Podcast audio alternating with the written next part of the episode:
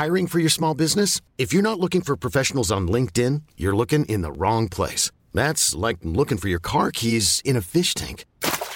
LinkedIn helps you hire professionals you can't find anywhere else, even those who aren't actively searching for a new job but might be open to the perfect role. In a given month, over 70% of LinkedIn users don't even visit other leading job sites. So start looking in the right place. With LinkedIn, you can hire professionals like a professional. Post your free job on linkedin.com slash achieve today.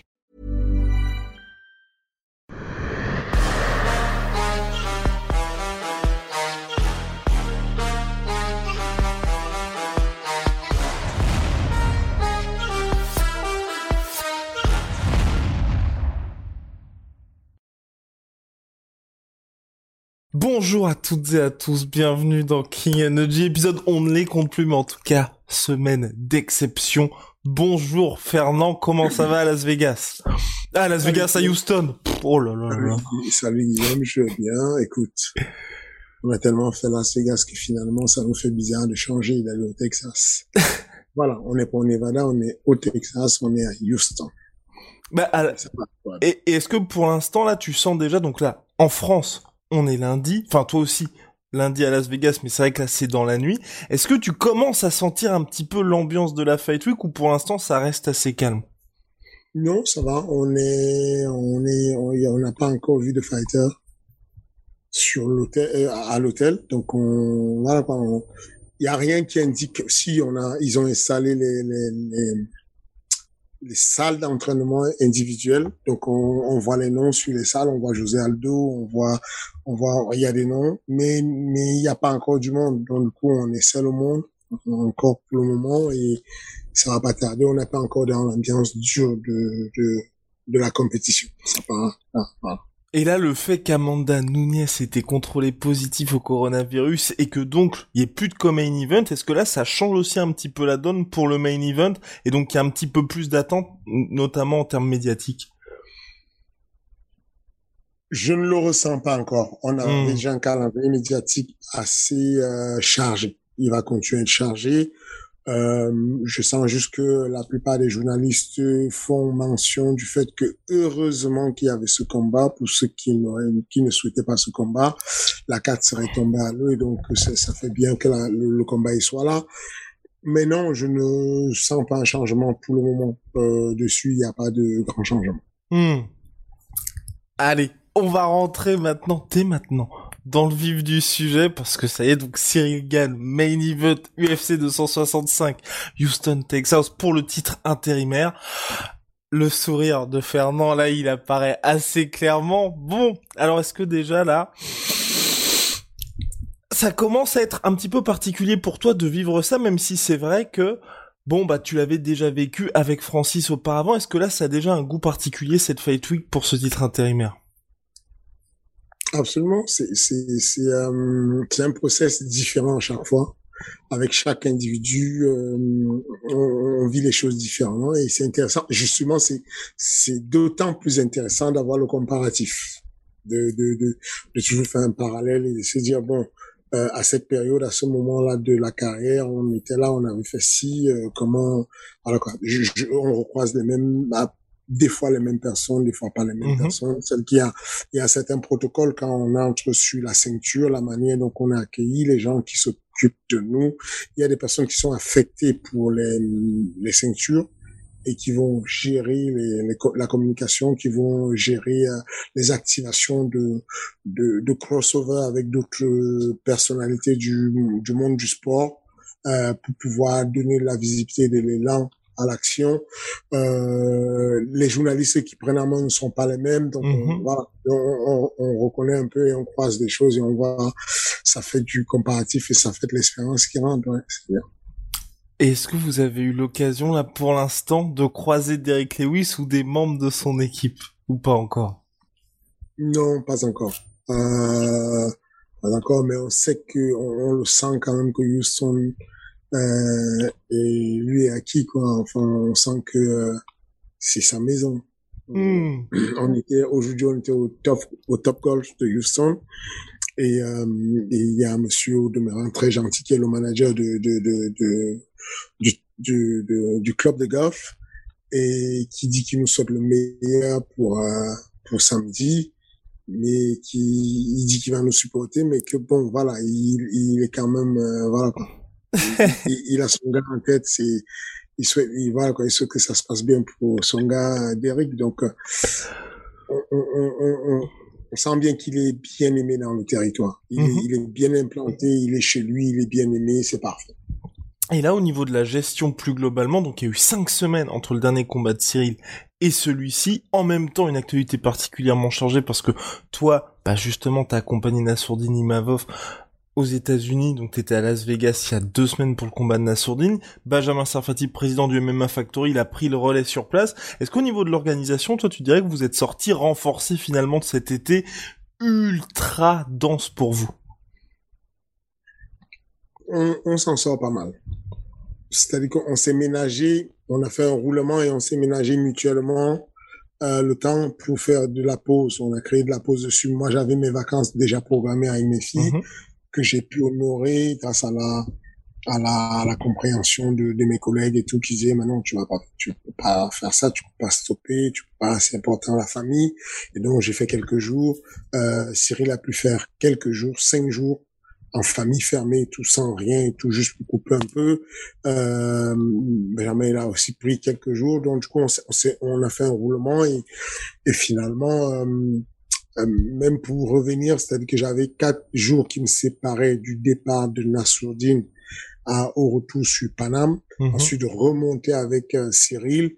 Euh, finalement, on est arrivé à la conclusion qu'il était plus intéressant pour moi euh, au lieu de, de, de, de, d'une séance d'entraînement, de deux séances que j'allais apporter à Cyril, il était préférable que je me repose ici, que je passe de Vegas à Houston, que je, je recharge les batteries, que je prépare le camp, le, le, le- la fin de week ici, et qu'il me retrouve, et c'est ce qui s'est passé, et c'est archi reposant de pas se taper euh, 14 heures de retour pour taper 10 heures dans l'autre sens et tout pour partir.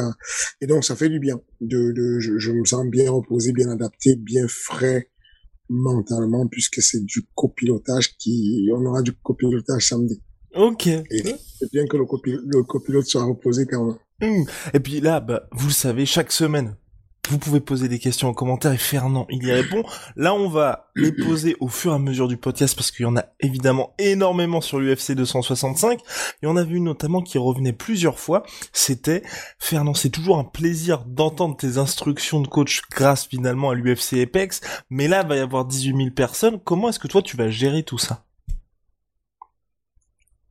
J'ai la chance euh, d'avoir un thème vocal qui se qui se distingue rapidement. J'ai un accent à couper au couteau, j'ai une intonation assez forte. En général, ma voix ressort quand même. Je, je, je- mes élèves, euh, j'ai déjà eu des combats où il y avait beaucoup de monde et en général, ma voix ressort.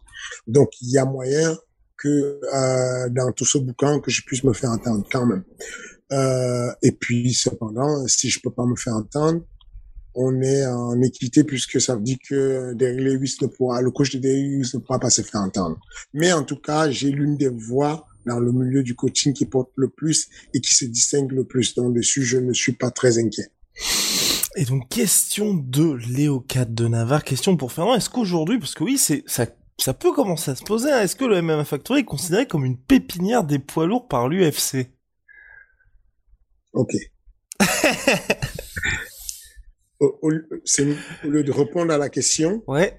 moi, je vais donner la question, je vais, je vais, je vais donner les éléments à ceux qui nous euh, regardent et puis je vais leur demander leur avis dessus qui décident s'ils étaient les patrons de l'UFC, s'ils étaient le chef de matchmaking, à leur avis, est-ce qu'ils considéraient que euh, une agence de management qui a fait signer euh, Francis à l'UFC avec un palmarès de cinq victoires et une défaite. Donc c'est le, deuxième mec le plus jeune à avoir signé à l'UFC avec ce palmarès-là. Le premier c'était Ken Velasquez. Euh, Ken Velasquez déjà installé là-bas, donc posé là-bas, très facile de le placer à l'UFC puisque et qui est déjà bien connu par Dana White et donc c'est facile pour de dire à Dana White on a un poids lourd, un jeune qui n'est pas mal, qui veut se placer. Donc quand, pour la petite histoire, quand Francis a trois victoires et une défaite, je vais le proposer à Joe Silva, qui était l'ancien matchmaker de l'UFC. Joe Silva va me rironner en disant, mais Lopez, qu'est-ce que tu m'envoies? Le mec a quatre combats sur lesquels il a une défaite, mais c'est mort. Jamais je prends des mecs avec ces niveaux. Je réinsiste. Je repars avec, je, je repars avec un message en lui disant, je pense vraiment que tu devrais donner l'attention à ce cas. Francis est particulièrement bon et c'est intéressant pour toi de le signer maintenant parce que euh, il est euh, il est sur la fraîcheur où on peut complètement le modeler et en faire un champion de l'UFC. Et il me dit il a besoin de se faire tester encore un peu. Et, et je vais avoir un autre combat de Francis, je sais plus c'était contre qui.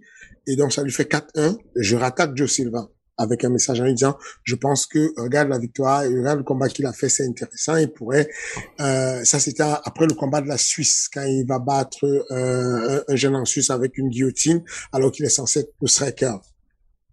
Et Joe Silva me dit euh, mais non euh, j'ai besoin qu'il soit texté par les mecs un peu plus forts parce que ça se trouve il a encore à l'UFC il dit is green il est encore vert il n'est pas encore assez testé il va perdre. Et je lui dis justement c'est pour ça qu'il faut le signer parce que tout le monde peut perdre. Tout fighter, aussi bon qu'il soit, peut perdre à un moment donné. Zoumana Sissé qui a battu Francis a perdu à un moment donné. Euh, euh, comment dire, Saladin Paradis, très bon, a perdu, a perdu à un moment donné. Morgan Charrier, très bon, a perdu à un moment donné. Tout le monde peut perdre à un moment donné. C'est maintenant qu'il faut le signer avant qu'il ne soit perdu. Il va perdre et il va être perdu à un moment donné. Il va rentrer dans la classe de tous ces fighters qui sont moyennement bon parce parce qu'on dit bon il gagne il perd. Tout le monde perd à un moment donné. Et et, et mon argument va le toucher mais va pas céder. Et ce que je vais faire ce que je vais contacter un ami à moi Thiago euh, Okamura pour lui demander de m'aider à ce que Francis affronte quelqu'un qui était déjà sous le radar de l'UFC euh, un Brésilien connu par l'UFC l'UFC allait le signer bientôt. Je lui dis et lui me dit, attends, si je te mets mon gars, ça veut dire qu'il y a des risques que mon gars, moi, que je vais signer, perde le combat. Et donc, du coup, toi, tu gagnes le combat. Où est mon intérêt? Et donc, je vais lui dire, regarde, l'intérêt, c'est que si jamais tu le signes, je co-manage avec toi dessus. Je partage le management avec toi dessus. Donc, je vais faire ce deal avec Thiago et on va représenter Thiago et moi, après, après être allé au Bahreïn, après avoir battu le Brésilien, on va représenter le dossier à Joe Silva et je dis à Joe Silva, je me rappelle de cette phrase, je te promets, Dana White va être super content de toi quand tu auras signé ce petit. Oh là il là va là le signer là. finalement à 5-1. Et je me rappelle dès la première victoire de Francis vis-à-vis euh, face au, au, au Brésilien, euh, j'oublie son nom, comme j'oublie comment il s'appelait. Son Luis Enrique. Luis Enrique, il va le remonter, uppercut et tout. Et je me rappelle à la fin du truc, il serre la main à Francis, il dit euh, good job, il me serre la main à moi, il me regarde, il me dit very good job. et, et, et donc, si tu veux, voilà un peu l'historique, comment elle commence avec l'histoire des poids lourds. Après quelques temps après, Joe Silva s'en va de l'UFC, il laisse la main euh, à, à un autre matchmaker qui s'appelle Sean Shelby. Et pour soulager Sean Shelby, on fait, on, on fait, on ramène un autre matchmaker qui s'appelle Mick Mena. Et donc, on sait que Mick Mena s'occupe des poids lourds, des poids lourds logés, des middleweight et des, des filles. Des filles et des garçons à moins de 57 kilos. D'un autre côté, on a Shane qui s'occupe, lui, de tout le reste, donc 77, 70, euh, euh, 61 kilos et 66. Ensuite, je vais euh, dans la foulée placer à, à l'UFC Young là-bas. Donc Young là-bas arrive, un personnage particulier, voilà, il a quand même du charisme et tout. Il va faire son combat, euh, il gagne, il perd, il gagne, il perd. Cependant, il fait de la guerre, de la grosse guerre et tout. Euh, il fait son personnage d'Hulk et tout, ça passe et tout. Donc, bon pour le business. Euh, ensuite va arriver. Cyril Gann fait son premier combat. Il n'a pas encore combattu. Hein. Il fait, il va faire son premier combat pour la ceinture du TKO au, au, au, au- Canada. J'appelle Mick Mena et je lui demande, il y a quelque chose qui va se passer ce soir. Check sur UFC Fight Pass j'ai choisi que mon gars combatte sur UFC Fight Pass. Regarde ce qui va se passer. Je pense que vous avez un nouveau champion de l'UFC. Il n'a pas encore fait un seul combat en MMA.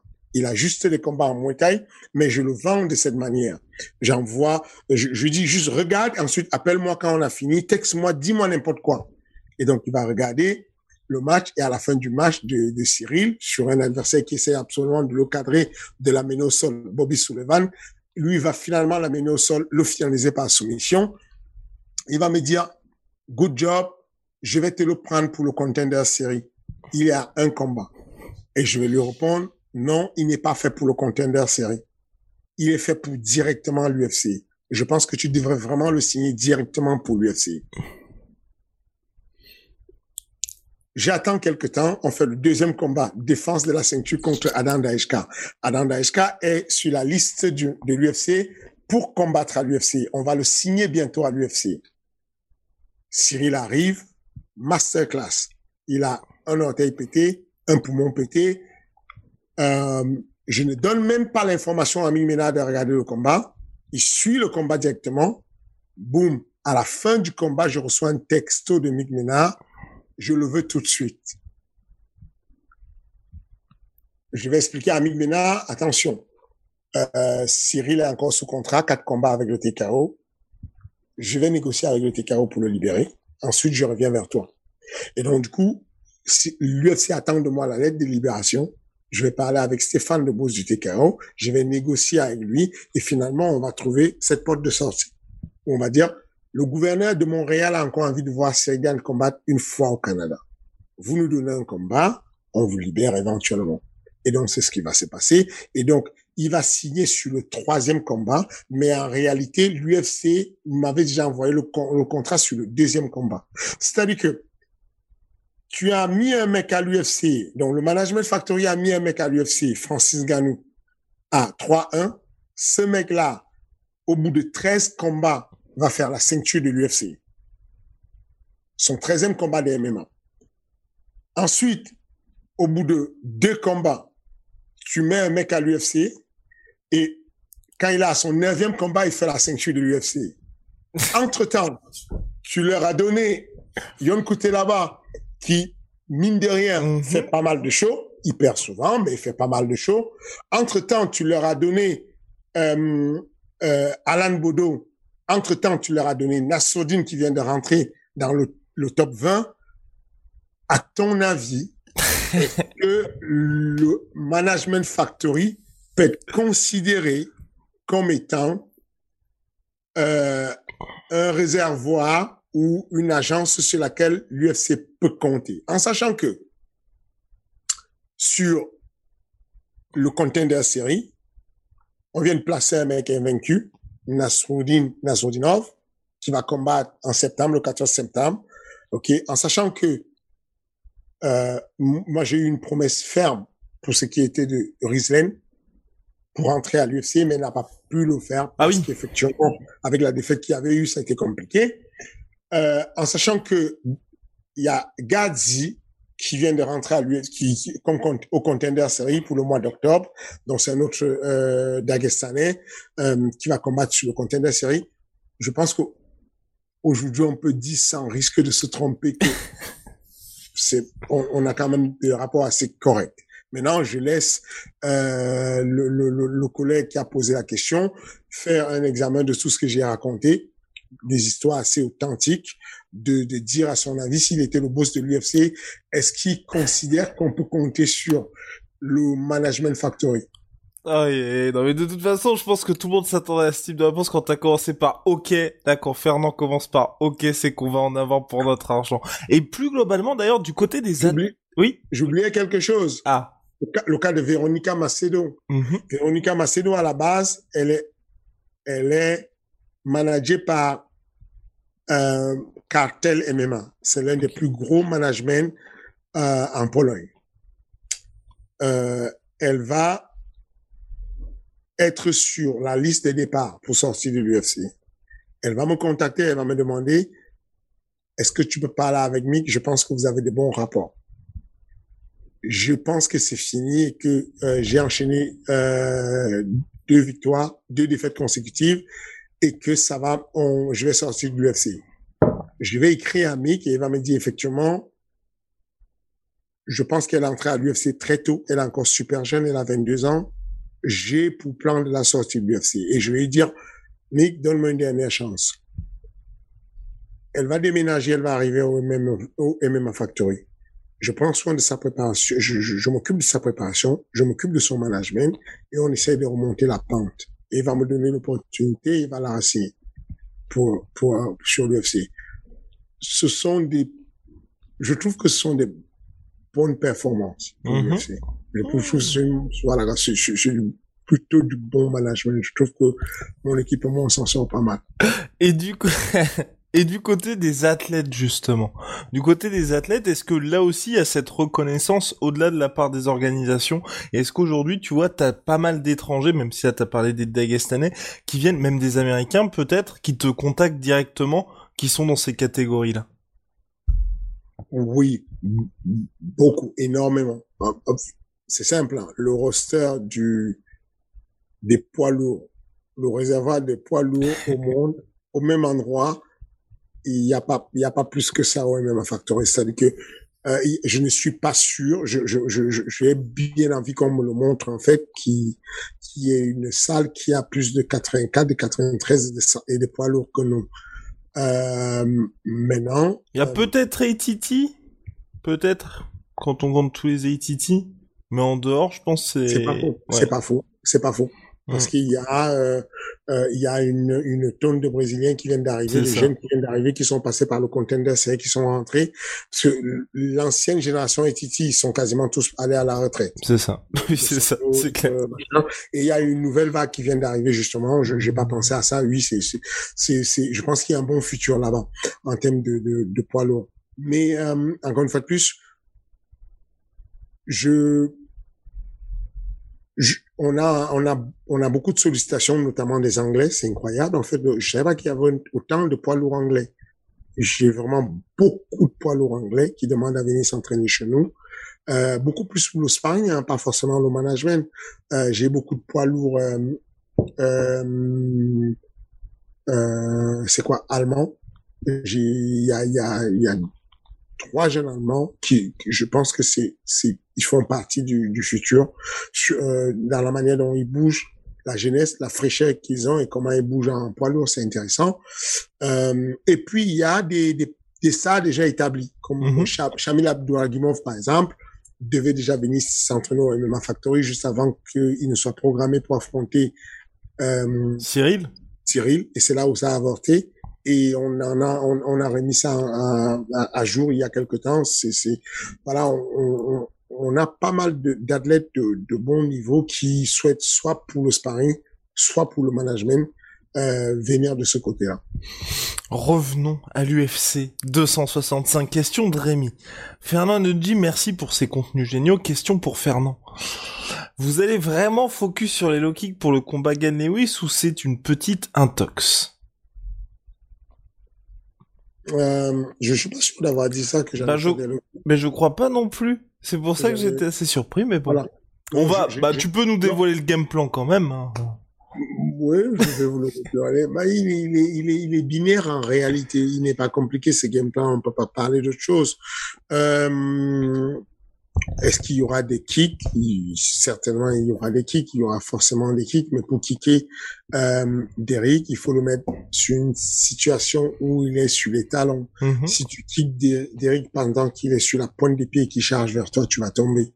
Alors que même si t'es pas KO, la stratégie de Derrick Lewis, si je suis son coach et que je fais du profiling, la stratégie c'est de boxer en avançant de façon à ce que quand la jambe de Cyril est en l'air, qu'il soit bousculé et que son équilibre soit rompu. Voilà techniquement. Donc pour pouvoir placer des low kicks, il faut qu'ils soient comme celle low kick qu'on a mis à Dos Santos. Dos Santos a mis pas mal de low kicks, mais si tu mets des low kicks en frontal sur Dos Santos sans les masques et sans les préparer, tu te prends un mauvais bras arrière.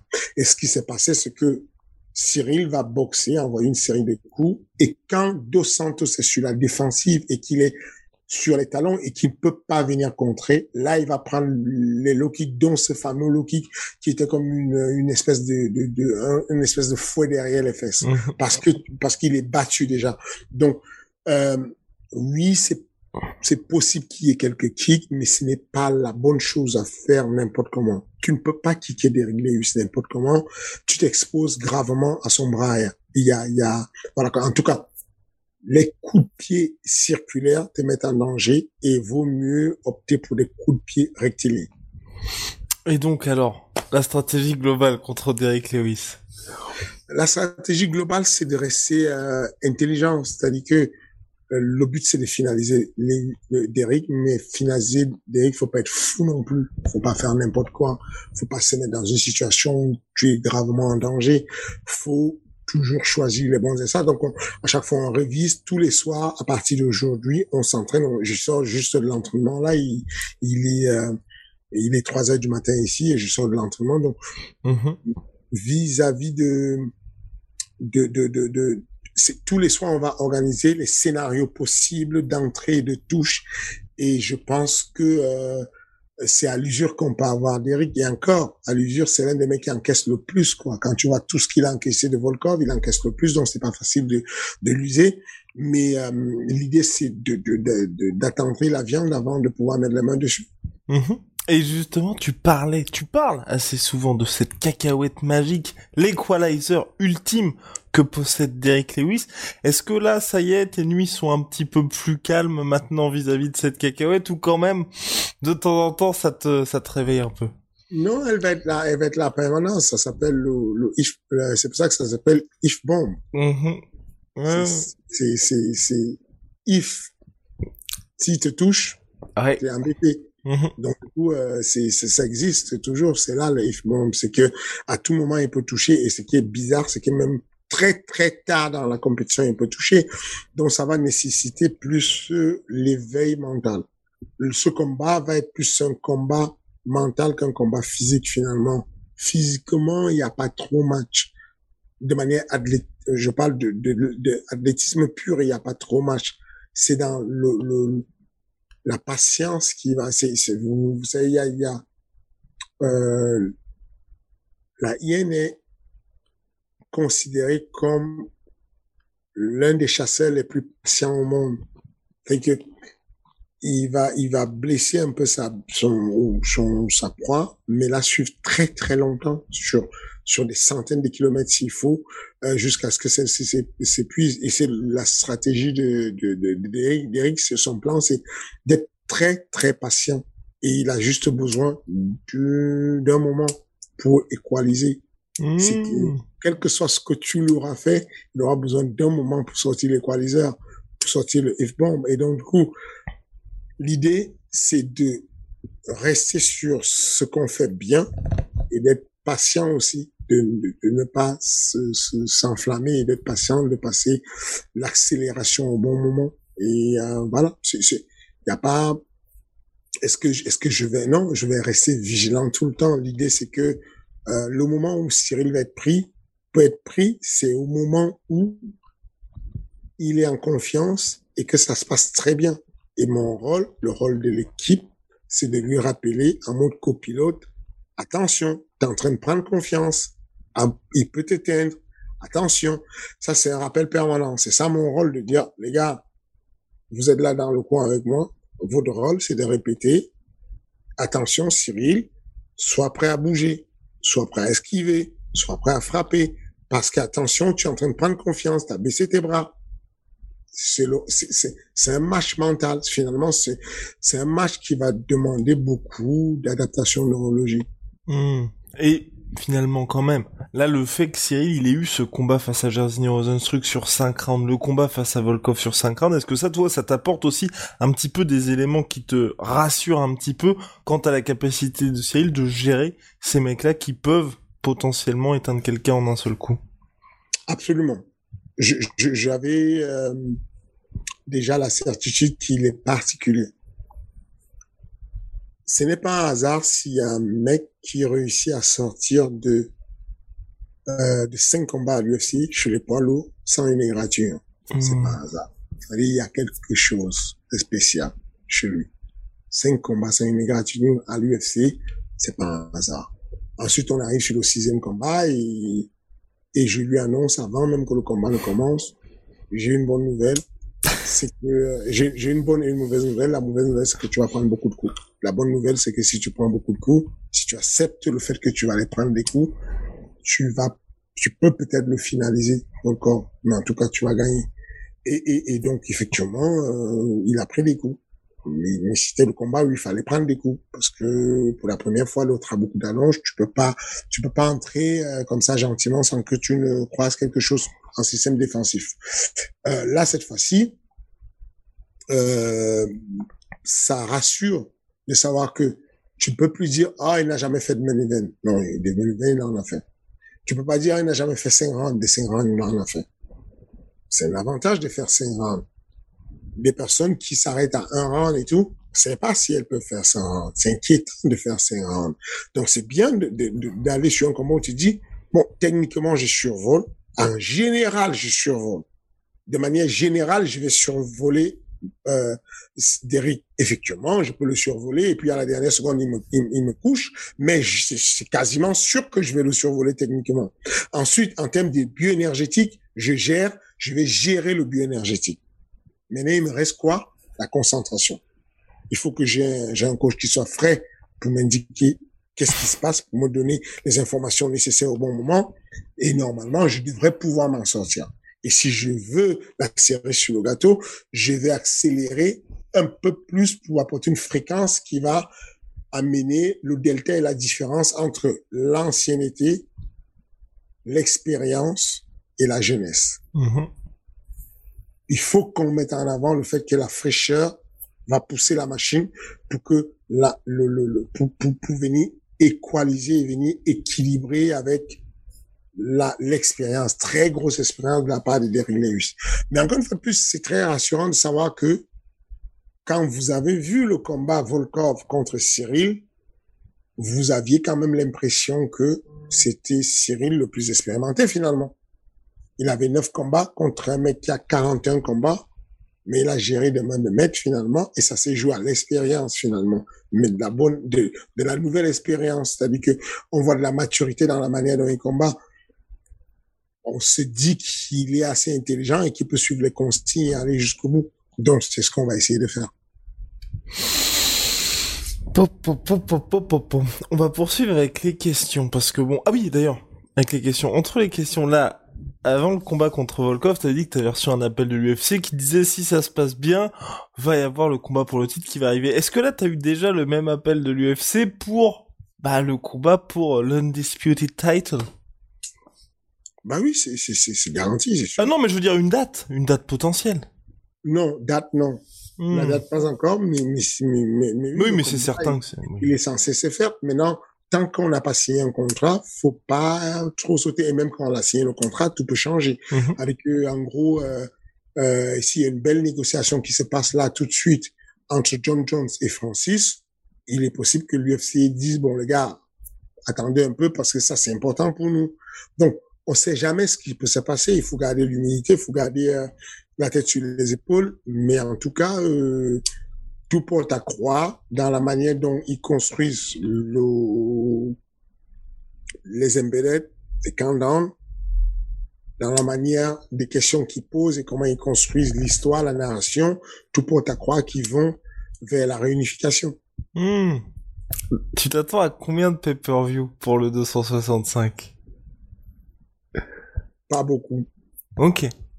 Ouais, je, je, je, je pense que euh, ce sera autour de 500. Hmm. Je, je pense que euh, dans le meilleur des cas, ça va faire 700. Je ne pense pas que ça puisse faire plus. Je pense que Cyril est encore très jeune pour produire du pay-per-view. Il a encore beaucoup de choses. Autrement, on ne le connaît pas encore. Le, la dernière vidéo de le countdown qui est sorti, non, non, avant le countdown déjà, il y a eu l'interview avec John Gooden qui est une interview de l'UFC qui a été postée, euh, et tu sens que les gens le découvrent. Enfin, tu, sur, sur les commentaires, tu sens que les gens disent ah je connaissais pas, mais finalement il est sympa, il est bien, j'aime bien. ah, finalement, je vais le supporter. Enfin, je, je, je, je, vais le suivre. Il, il, devient mon favori. Il est super sympa. Il, voilà. Ce genre de remarques montre que le outre-Atlantique, les gens ne le connaissent pas encore. Et donc, pour pouvoir produire la, le pay-per-view, ça commence déjà là-bas. Effectivement, euh, le marché français est, est, capable de produire le pay-per-view, mais c'est encore très faible le pay-per-view mmh. français. Les Anglais, probablement, euh, l'Asie probablement, l'Afrique probablement, mais euh, la France est encore faible. Donc je, je, ne m'attends pas à ce qu'il explose le pay Mais quoi qu'il en soit, c'est déjà beaucoup. C'est-à-dire que se retrouver sur une carte où tu vas partager euh, quelque chose, c'est déjà pas mal. Et ensuite, avoir la garantie que quand tu arrives sur la carte de, de, de si jamais il gagne, quand il arrive, la vie de Francis, il, il, il, il a du pay-per-view, c'est bien aussi. Hmm. Donc, euh, ouais, je, je, je, voilà. Mais non, je ne, je pense pas que les chiffres. Ah, il nous a lâché un petit truc là. je pense que les infos, les, les, le, je pas si énormes que ça. Ah bon. Alors on poursuit question de Machiavel. Question pour Monsieur Lopez. Dans une interview, vous avez dit que Monsieur Gann était capable de battre Monsieur Lewis juste avec son jab, mais qu'il ne le fera pas parce que vous chercherez la finalisation. Est-ce que rechercher la finalisation face à un adversaire aussi puissant que Monsieur Lewis qui peut éteindre la lumière à n'importe quel moment n'est pas prendre un risque inutile? Est-ce que maintenant que le combat pour le titre est en vue, il ne faut pas mieux être plus prudent, le plus prudent possible et se contrefoutre des critiques des obsédés du chaos qui disent que Monsieur Gann est ennuyeux. Ah. Euh, la, la, première des choses, c'est que la décision de pouvoir être un peu plus offensif n'est pas une décision vis-à-vis -vis des critiques. Mm C'est pas, c'est pas ça le but en fait. La décision, c'est euh, d'évoluer la dette que Cyril, il a envie d'évoluer, il a envie d'être complet, il a envie de, euh, il a envie d'être euh, black belt de judo brésilien, il a envie d'être euh, euh, finisseur, il a envie de, il a envie d'évoluer. Et dans l'évolution, il a envie de de, de, de, de, pouvoir un jour prédire à quel rôle il va finir le gars. Il a envie d'évoluer. Et donc, pour évoluer, il faut aller chercher un peu plus. Est-ce que c'est risqué? Absolument, c'est risqué. Est-ce que c'est un risque inutile? Je ne pense pas que c'est inutile je, je pense que euh, se contenter de jabber, se déplacer, jabber, se déplacer, euh, apporte une victoire, mais une victoire sans saveur. Et, mm -hmm. et, je, et je pense que il a tellement d'âme. Hiring for your small business? If you're not looking for professionals on LinkedIn, you're looking in the wrong place. That's like looking for your car keys in a fish tank. LinkedIn helps you hire professionals you can't find anywhere else, even those who aren't actively searching for a new job but might be open to the perfect role. In a given month, over 70% of LinkedIn users don't even visit other leading job sites. So start looking in the right place. With LinkedIn, you can hire professionals like a professional. Post your free job on linkedin.com slash achieve today. Ce que Cyril est capable de faire un coup de coude, c'est magistral. Ah, enfin, en termes de festival de coups de coude, genre euh, coups de coude, des retournées, des remontées, des machins, c'est vraiment un festival. Aujourd'hui, on s'entraînait. Je, je sais pas le nombre de fois où je me suis tenu la tête. J'ai cru qu'il avait ouvert le crâne de, de Michael euh, là, l'entraînement, enfin, quand il est en période d'affûtage, il est vraiment affûté. C'est le cas de le dire. Et donc, il sort les coudes à des formes de corps, enfin, tu n'imagines pas. Ce serait dommage de rester toujours loin et, et attendre ce moment-là de mettre jab, jab, jab et gagner comme ça, alors que c'est de l'entertainment et qu'il faut aller donner un peu plus. L'idée, c'est toujours de trouver le risque, mais le risque calculé. Comment je calculerai? Et c'est là où intervient l'intelligence. C'est de dire que sinon, il y aura, il y aurait pas de belles actions. Tu ne mm-hmm. peux pas faire la masterclass que, euh, que Conor McGregor a fait à, Eddie Alvarez. Eddie Alvarez, si tu ne prends pas le risque. Quand McGregor le touche, il va se mettre le bras arrière. Il esquive le coup, il va mettre le bras arrière, mais il y a 10 cm qui séparent son, le dernier coup de poing d'Eddie Alvarez et sa barbe.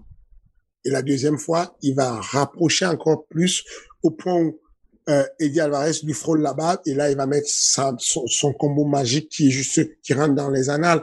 Donc, je pense que il y a un risque à prendre, il y a un risque calculé à prendre. Faut pas non plus être très fou, mais mais mais il faut il faut prendre un peu de risque quand même pour pouvoir avancer. Mhm. C'est c'est plaisant, tu vois, de de de de de de, de voir que les athlètes progressent et petit à petit ajustent le tir pour aller chercher un peu plus de risques. Et, et, et, euh, et donc voilà, on, on, va essayer de calculer que le, le risque soit peu élevé, mais on a quand même envie d'aller chercher un peu plus de risques. C'est un risque calculé, un risque, euh, on va dire, plafonné, euh, mais, mais on va quand même aller chercher un peu de risque. Mmh. Et euh, par rapport à Derek Lewis, Bon, là j'ai l'impression, en tout cas là ça n'engage que moi, je vais peut-être me faire rappeler à l'ordre par Fernand, hein, mais euh, j'ai l'impression, mine de rien, et puis même dans ce que les gens disent, tu vois, qu'aujourd'hui, j'ai rarement vu quelqu'un, enfin j'ai même quasiment jamais vu, j'ai vu personne dire Derrick Lewis va gagner contre Cyril Gann. Cyril est favori des bookmakers, est-ce que toi quelque part c'est pas compliqué de gérer ça dans le sens où finalement c'était le combat précédent qui avait l'air d'être le plus chaud pour Cyril que celui-là? Euh... Parce que bon, même si t'as dit que oui, il, y a la, il est très dangereux, il est très dangereux Derrick Lewis, on l'a déjà vu être battu, on l'a déjà, on a déjà vu la stratégie qu'il fallait mettre en place pour le battre. Attention, ça, statistiquement, il reste très dangereux quand Mhm. même. Dans le sens où le record des KO à l'UFC, c'est pas un hasard. Ouais, ok. Un mec n'a pas le record des KO à l'UFC juste au hasard, quoi. Enfin, ça veut dire qu'il il, il, il tape. Euh, euh, du coup, euh, il faut rester prudent. Moi, les, les bookmakers, les, les hautes et les, je, je sais pas, ça ne joue pas beaucoup Mhm. sur la balance. Ce qui est important, c'est de savoir qu'il y a un risque, même s'il est minime, que ça arrive. Hmm.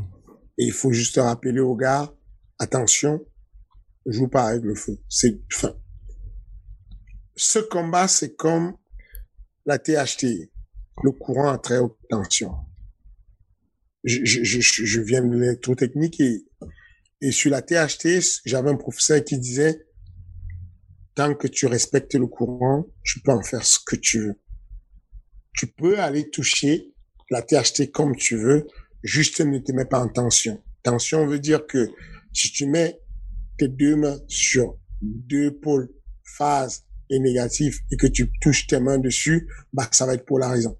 C'est simple. C'est que si tu touches juste la partie phase et que derrière ça, tu as ton gant en plastique ou que tu as un isolant, tu n'auras pas de problème. Tu peux jouer comme tu veux avec l'électricité. Si tu as un bois, une matière qui ne conduit pas l'électricité, tu n'as pas de problème. Si tu touches l'électricité avec un contact direct de ta peau ou avec de l'eau ou avec autre chose que le bois ou du plastique, quelque chose qui peut être métallique ou conducteur, tu vas te faire électrocuter. C'est aussi simple que ça. C'est, c'est, c'est, sur ce combat, je me vois comme quand je faisais des câblages et que je, je, je, je jouais avec l'électricité que je touchais, mais j'avais euh, des, des, voilà tout ce qui était isolant et donc je pouvais toucher, mais euh, j'étais très très euh, comment dire très concentré à ne pas mettre ma main sur n'importe quoi, sur un fil dénudé euh, et me faire électrocuter. C'est l'analogie que je peux mettre dessus. C'est un match tendu c'est pas la peine d'essayer de comprendre, de prédire l'avenir, de dire oui, il avait fait ci, il avait déjà perdu avec un tel, donc il peut perdre, euh, il avait déjà caoté des mecs à la dernière seconde, il peut caoter. Enfin, on va continuer à, faire des hypothèses, des, des, déductions, mais on est très loin de la réalité. La réalité, elle est simple, c'est que on a de la THT, de la très haute tension. Faut juste pas se débrouiller pour qu'on soit le conducteur. Si le courant nous traverse, Vraiment. oh là là là là là, pouf Bon bah voilà, euh, je pense qu'on va enchaîner sur les actualités du moment parce qu'il y a quelques actualités bien évidemment. Euh, on va commencer par euh, le capitaine du MMA Factory, Jérôme Le Banner, qui a été annoncé pour un retour face à Bombardier. Alors que penses-tu de ce retour de Jérôme? Oh, Je ne m'attendais pas à ça, c'est dur ça comme question. Bah, bah, bah, personnellement, moi, je trouve que c'est, tu vois, par rapport à la plupart des, combats où il y a ancienne génération contre jeune génération, là, c'est deux quadragénaires, deux mecs qui sont considérés comme des légendes de leur sport, dans un sport qui est, sur le papier, en tout cas, terrain neutre. ça me dérange pas vraiment, tu vois. Euh, c'est compliqué pour moi, mais, euh, je vais répondre avec pas mal d'authenticité. Euh,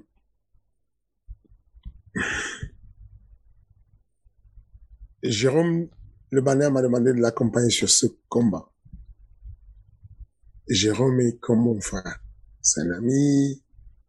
J'ai beaucoup d'admiration pour lui. J'ai été fan de première de Jérôme Le Banner. Il a accompagné mon, mon, ma jeunesse. Et euh, il a tellement fait pour le sport que j'ai l'impression qu'il n'a plus rien à prouver. Et surtout, j'ai l'impression qu'il ne fera plus rien qui pourra battre ce qu'il a fait. C'est-à-dire que si moi, Fernand Lopez, on me demande d'aller faire un combat MMA aujourd'hui, la question est, c'est, est-ce que je peux mieux combattre que quand j'étais à mon? Sinon, viens, on laisse tomber. Et en gros, c'était très compliqué pour moi de parler franco avec mon ami. Donc, tu as ton ami qui t'appelle et qui dit, coach, let's go. Moi, j'ai un combat tel jour. Et, et, et donc, euh, après mille réflexion, je l'ai appelé, je, je, je, je, je l'ai appelé et puis je lui ai dit, bon, je voulais pas répondre par texto, comme je fais d'habitude rapidement, je préfère t'appeler en direct. Je n'aime pas que tu combattes. Je n'aime plus que tu combattes. Je sais que tu le fais pour le plaisir, tu aimes ce truc, tu es encore là, je le vois aux entraînements, tu es à la pêche. Mais je ne vois pas comment il y aura du spectacle. Hein.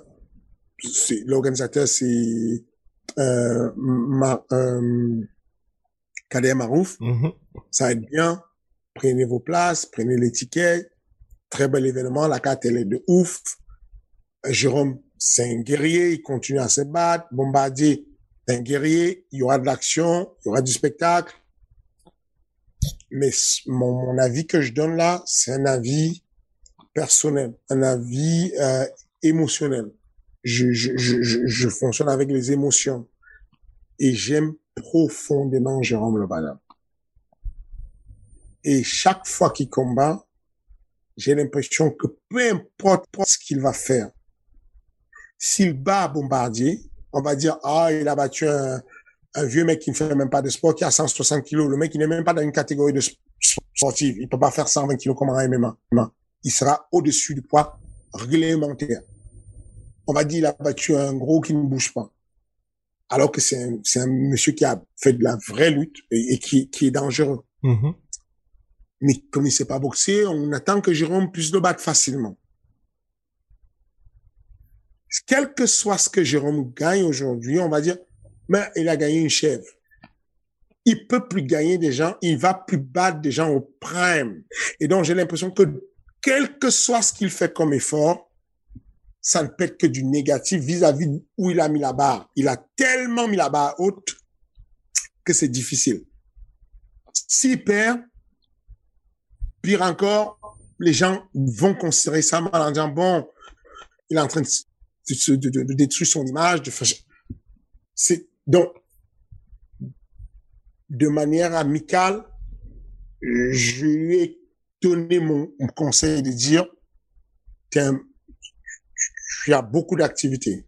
Jérôme Le Ballet TV, c'est une belle plateforme. Tu bosses bien avec.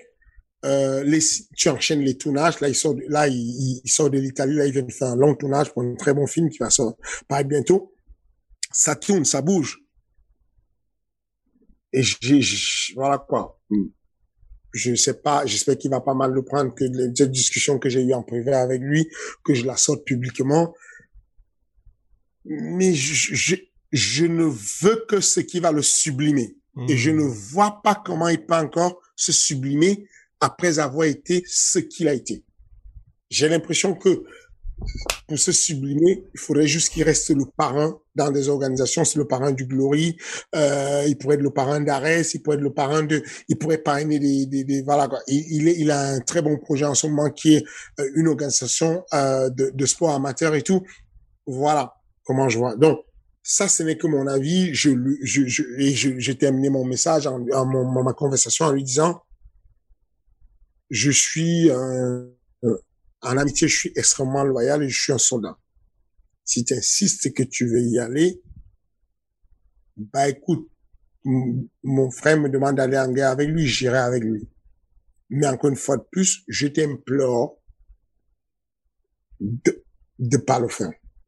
Ah ouais. Je, je, je, je, voilà quoi. Je souhaiterais, ça, voilà quoi. Mais encore une fois de plus, je suis dans l'émotion quand je dis ça. Hmm. Peut-être que je suis pas rationnel, peut-être que je raisonne pas bien. Je dis que, euh, par exemple, sur Arès, à un moment donné, il était question de le mettre sur Arès. Ensuite, j'ai changé d'avis.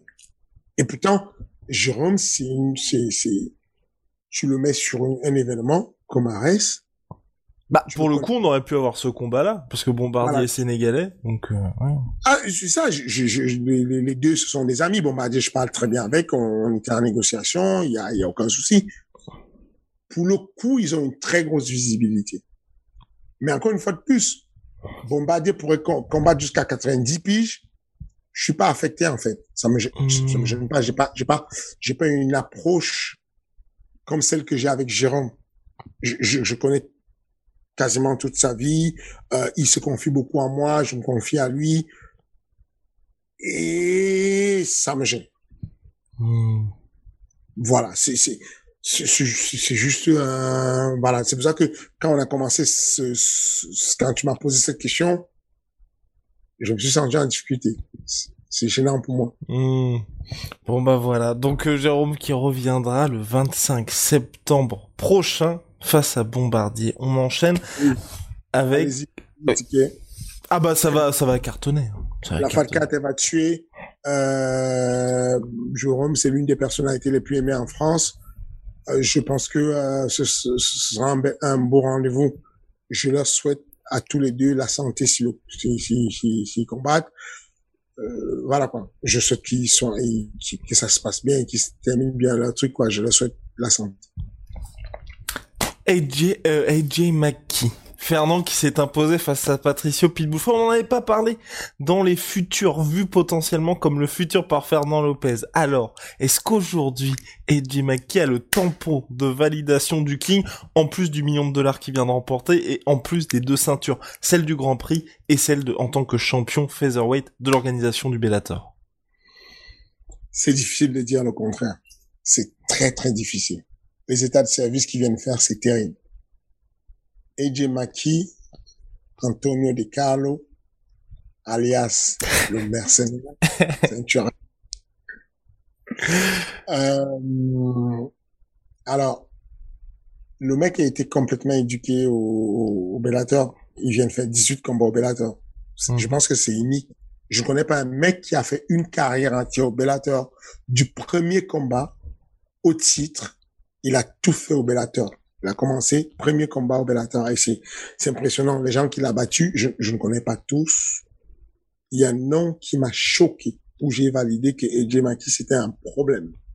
C'est euh, euh, Darion Caldwell, ouais. Darion Caldwell, c'est ça. Comment je le connais Darion? C'est que en 2014, je signe au Bellator Anthony Dizzy. Ok. Donc, il y a sept ans, j'étais le manager d'Anthony Dizzy et son entraîneur, et je le place au Bellator. Le premier combat qu'on lui donne, alors qu'Anthony Dizzy a cinq combats, on lui met un mec qui a quatre combats qui s'appelle euh, Darwin. Et ce mec-là, quand je vais checker pour faire le game plan pour Anthony Dizzy, je me rends compte qu'il est NCAA. qu'il a été deux fois champion de tous les des États des États des États-Unis de lutte. En, à l'université, ouais. À donc euh, euh, donc Anthony Dizzy, très bon lutteur. Je pense que c'est l'un des meilleurs, enfin, celui qui a le plus, le mieux converti sa lutte en MMA en France, c'est Anthony Dizzy. Mhm. De la même manière que celui qui a le mieux converti son judo en MMA, c'est Karl Moussou. C'est indiscutable. Je prédis un, un avenir de, de, de, de, de bons lutteurs en MMA à Zelim Khan. Euh, c'est un acharné du boulot qui évolue en quelques mois de manière furieuse au sol, qui évolue tous les jours en boxe. Et je pense qu'il va pouvoir faire ce transfert qu'a fait Anthony Dizzy avec le, le palmarès qu'il a de champion du monde, de sixième aux Jeux Olympiques, c'est phénoménal. Mais en tout cas, Anthony Dizzy va se faire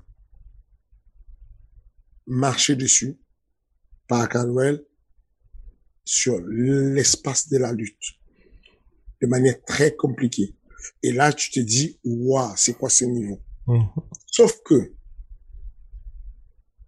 Maki, Eddie Maki va le battre, lui, le, le, le, le ancien champion du Bellator, hein, avec que ce gars-là qui a sorti Anthony Dizzy du Bellator a c'est que il, il a- il a Anthony Dizzy a tellement été malmené par le gars que on a signé pour quatre combats. Il est sorti du Bellator dans la foulée. Ok.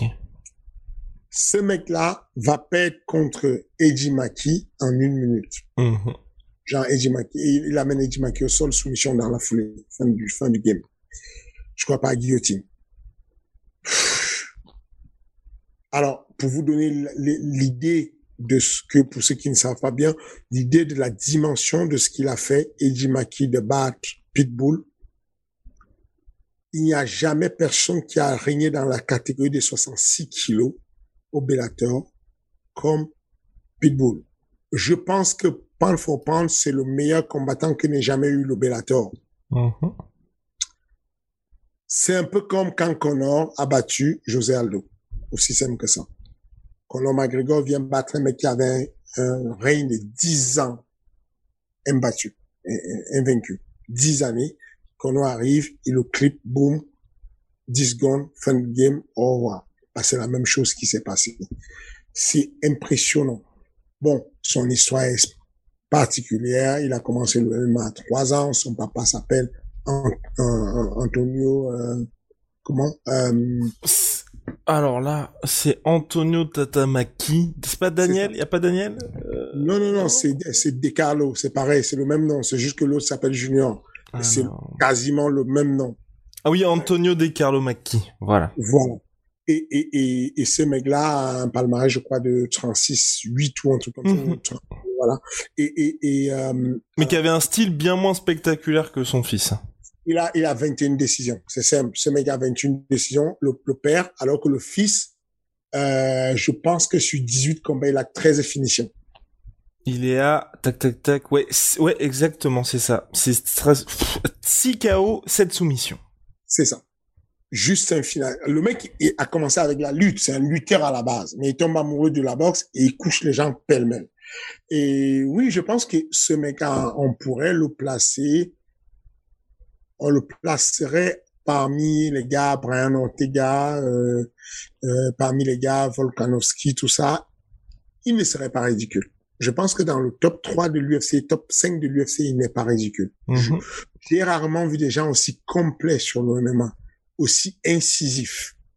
Quand il décide d'accélérer, il va faire quelque chose. Soit un kick va partir, soit une guillotine va partir, soit il est extrêmement incisif sur tout, sur tous les, sur tous les espaces de combat. Et donc, euh, impressionnant pour moi. Très impressionnant. Est-ce que t'as déjà vu ça ou comment toi tu peux expliquer, on va dire, le fait que, tu vois, pour ma part, j'ai longtemps eu cette crainte avec Maki, tu vois, qu'ils soient un peu comme ce qui se passe d'habitude au Bellator où ils ont une pépite, ils ont un mec qui est invaincu et ils le laissent tout le temps plafonner. Ensuite, quand ils le mettent dans le grand bain, c'est un peu trop tard.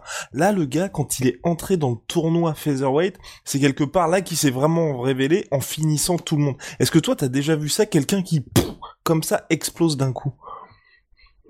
Oui. Il y a, y a le, le truc de, de, il y a des personnes qui sont faites pour ça et des personnes pas faites pour ça. Il y a Hmm. des gens, euh, il y a des gens qui sont, des personnes qui sont faites pour le show le grand bain. Je, je suis persuadé que euh, si tu prends euh, Taylor Lapulus, tu le laisses au 100% fight, il combat au 100% fight, bah, il, il n'explose jamais. Hmm. Et quand tu le mets à l'UFC, il se sent investi d'un pouvoir, d'une mission d'être où il y a les gladiateurs, il te sort des, des performances de malade. Il y a des gens qui sont euh, galvanisés par le show. Il y a des personnes que le show pétrifie, mais il y a des gens qui sont galvanisés par le show. Je suis persuadé que euh, euh, euh, il ne démarre pas sa carrière par une grosse organisation comme le TKO. Il démarre avec des petits événements, machin. Ben, il finit dans des petits événements, machin. Il, il, il, il ne, s'envole jamais. C'est important de repérer les personnes qui peuvent exploser dans le grand bain. Il, il a été construit, certes, maquillé au début, mais euh, le tournoi, ça ne rigolait pas. Le tournoi, c'était un vrai tournoi de tueur à gage et il les a désinfectés.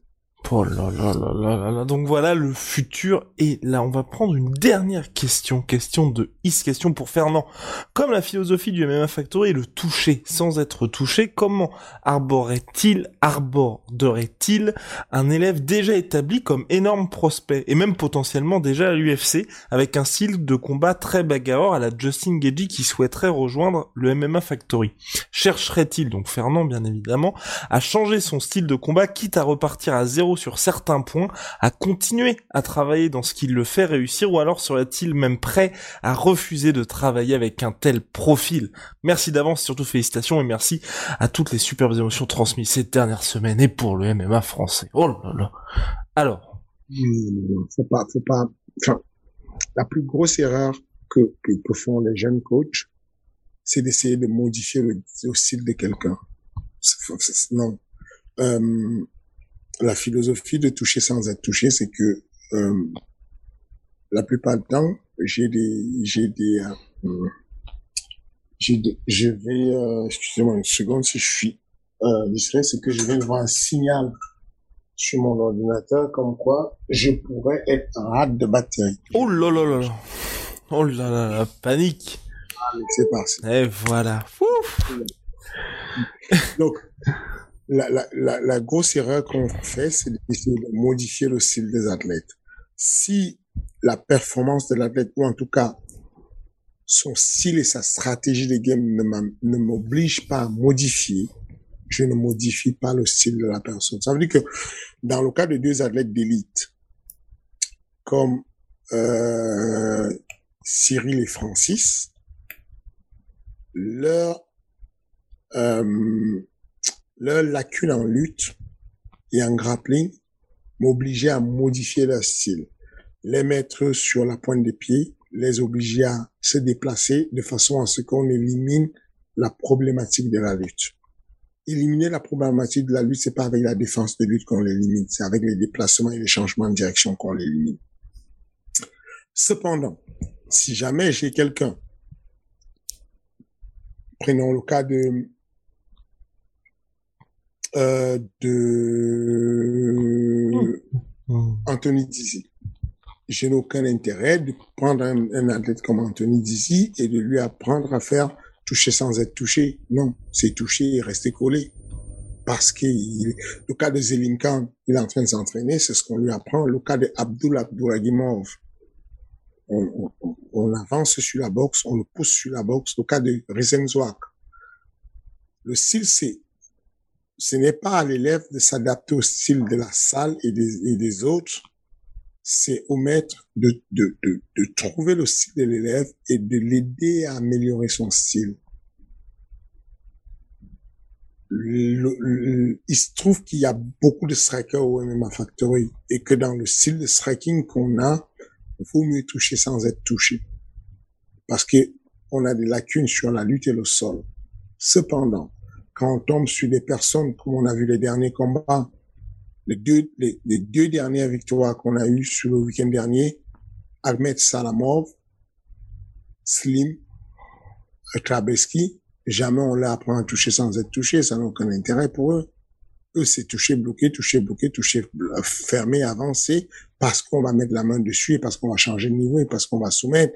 On s'adapte à leur style. Donc non, le, le c'est vraiment un très mauvais truc à faire de vouloir. Et, puis, même quand on a un, même style, une manière de lutter, changer la lutte des gens dénature tout, à moins que on se mette en danger sur la carrière. Ça veut dire que il y a ce qu'on appelle en lutte un déplacement genou-pied. Quand j'ai envie de lutter pour prendre un single leg ou un double leg, les lutteurs purs de la lutte libre vont mettre un genou à terre pour pouvoir remonter. Ces déplacements genou-pied, en fonction de ce que vous avez comme pattern moteur, va être attaqué par le genou gauche ou attaqué par le genou droit. Moi, dans ma manière de lutter, j'arrive et je dis, mettez le genou gauche. Tout le monde à la salle, quand vous attaquez, on démarre la lutte de déplacement genou-pied en attaquant avec le genou gauche.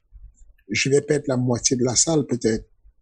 Parce que comme ce n'est pas leur pattern naturel, le pattern moteur qu'ils ont, je vais les obliger à faire une lutte qui est faite à la salle, mais qui ne va jamais être faite en combat parce que le combat, ça se vient en mode instinct. Ça se vient en mode réflexe. Il faut que ça devienne un réflexe.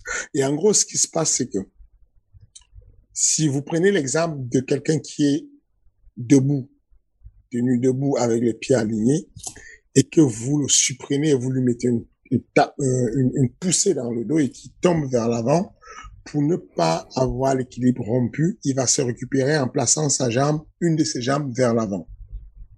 Naturellement, certains vont placer la jambe gauche et d'autres vont placer la jambe droite. Les, les grandes études aujourd'hui ont prouvé que on devait prendre en compte le système nerveux, le cerveau, pour pouvoir anticiper ces gestes-là. Bloquer quelqu'un et l'obliger à faire un geste que naturellement son pattern moteur ne fait pas, c'est amener quelqu'un qui va venir éliminer les gestes. Il va le faire pour faire plaisir au coach, mais le jour du combat, il ne va plus faire le geste. Et donc, c'est pour ça que quand j'ai un athlète comme Sirigan qui arrive et qu'il y a des gens qui me conseillent gentiment, fais-lui monter sa garde, il a trop les mains basses, il va se prendre un mauvais coup.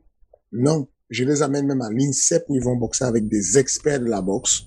Et je dis au coach, John Dovey, qui est le responsable des coachs, je lui dis, fais-moi confiance, je ne peux pas lui faire monter sa garde. Il faut pas qu'il monte sa garde. S'il monte sa garde, c'est une passoire. Il prend tous les coups. Parce que ses propres points lui bloquent la vision périphérique. Il ne voit plus à l'est. Il a besoin de ses mains comme un, un, un, un, funambule pour trouver de l'équilibre pendant ses déplacements.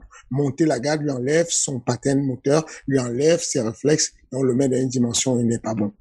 Donc, à la question, est-ce que je changerais ou est-ce que je refuserais de travailler avec un athlète? Non. Tout au contraire, pour moi, ce sont des défis. Quand je reçois un mec, là, j'ai reçu un athlète au MMA Factory qui s'appelle Luc Rousseau, qui est le responsable du juge brésilien à la salle. C'est un black belt qui est light heavyweight. Il a 7-0 en MMA. Il est dangereux au sol. Il est méchant en soumission, clé de talon, clé de genou, tout ce que vous voulez. C'est un défi parce que il est pas terrible en boxe. Mais quand je l'ai vu, quand il s'est présenté à moi, moi j'ai kiffé le style. Parce que ça veut dire que j'ai un défi à relever. J'ai un vrai challenge à faire. De tous mes combats, l'une des victoires dont je suis la plus, le plus fier, c'était le fameux combat entre Sylvain Potard, venu du judo, sans aucune boxe, sans aucune attitude possible debout en boxe, qui va affronter Boubacar Baldé, qui venait du kickboxing avec une vraie pêche, avec des vraies cacahuètes, et qui va finir par gagner le combat. Parce que c'est un défi, c'est une performance, et comment trouver la solution. C'est ce qui me plaît, moi, comme, comme, comme, comme situation. C'est pas d'avoir tous des, des gens qui sont bien modélisés et qui ont quelque chose de particulier. Donc voilà, clairement, le challenge, et ça devient super amusant pour les coachs, le challenge, vous allez le trouver, le, le, enfin, le plaisir de travailler, vous allez le trouver dans les challenges. Si c'est trop facile, vous n'aurez aucun intérêt, vous n'aurez, voilà, à, voilà quoi, à, vaincre sans gloire, sans, euh, comment on dit? À vaincre sans péril, péril, on triomphe sans gloire, voilà. C'est, exactement ça. Et puis, Et puis là, donc Fernand s'attaque à un sacré défi, un sacré challenge ce week-end UFC 265 dans la nuit de samedi à dimanche. Avant de finir sur le point réclame, à quoi peut-on s'attendre pour cette soirée, Fernand? Parce que tout le monde le sait désormais, il n'y a pas mieux que toi pour hyper ces soirées de combat. Euh, bah, à quoi s'attendre? Moi, je pense qu'il y a quelque chose, il y a, il y a une vraie révolution qui va se passer. Je pense qu'il y a, il y a un, vent nouveau qui s'ouvre qui est super intéressant. Et, et c'est bien que les poids lourds, pour la première fois, on ait des matchs comme ça qui vont, euh, qui vont bouleverser les choses. C'est bien de voir ça, comment il va réagir euh, Francis, euh, Cyril face à vis-à-vis de, de, Levis et voir comment Levis va réagir vis-à-vis de Cyril, sachant que quand il était arrivé face à Francis, il avait bugué. Il n'avait pas pu s'exprimer. Francis, de son côté, avait été annihilé aussi par la peur de, de l'offensive de l'autre. Comment ça va réagir? Donc Voilà, tout ce que je peux dire, c'est que c'est un combat qui va être archi intéressant. Quel que soit ce qui se passe, on ne sera jamais confortable. Quel que soit ce qui se passe. C'est ça qui est intéressant, c'est que quel que soit ce qui va se passer, à tout moment, l'équaliseur peut tout changer. Et donc, du coup, euh, bah, moi, je trouve que je, si je pouvais avoir un pot de popcorn et ne pas coacher, ça serait... eh, eh ben voilà bah, bah, formidable, bah bonne semaine à Houston. Fernand, petit point très important, il y a mal de gens qui disent mais les gars, où est-ce qu'on peut trouver King Energy en podcast? Bah pour King Energy, ce n'est pas sur la sueur, parce que comme c'est un podcast d'exception, avec un co-host d'exception, la personne de Fernand Lopez, il y a une rubrique King Energy directement, une émission qui est dédiée, donc n'hésitez pas à mettre les 5 étoiles, c'est disponible sur Spotify, sur Apple Podcast, Google Podcast et j'en passe, vous tapez King Energy et vous le trouverez, c'est partout. Petit point réclame Fernand, même si là je pense que les gens ont, très bien compris. Hein. Qu'est-ce qu'il est bon? Il ne sait pas euh, bah voilà, merci, merci pour l'écoute et encore une fois de plus, passons à l'action. bien de dire c'est magnifique, le contenu tue, c'est excellent, tout ce que vous dites. C'est bien de reconnaître que les chiffres sont très en deçà de ce que les contenus valent. Les gars, venez, on appuie sur la cloche tout de suite. on s'abonne dans la foulée, on met un like, on commande et on avance. Merci beaucoup. Et ben voilà, et puis en plus désormais pour nos amis anglophones, les pastilles sont disponibles en sous-titres sur la chaîne secondaire parce que vous avez remarqué, entre THT et les punchlines, Fernand quand même amène du lourd chaque semaine. Donc désormais, c'est disponible pour le public anglophone. Voilà, merci beaucoup Fernand, très bonne semaine, bon courage pour samedi, et puis tous derrière Cyril. Merci, à bientôt.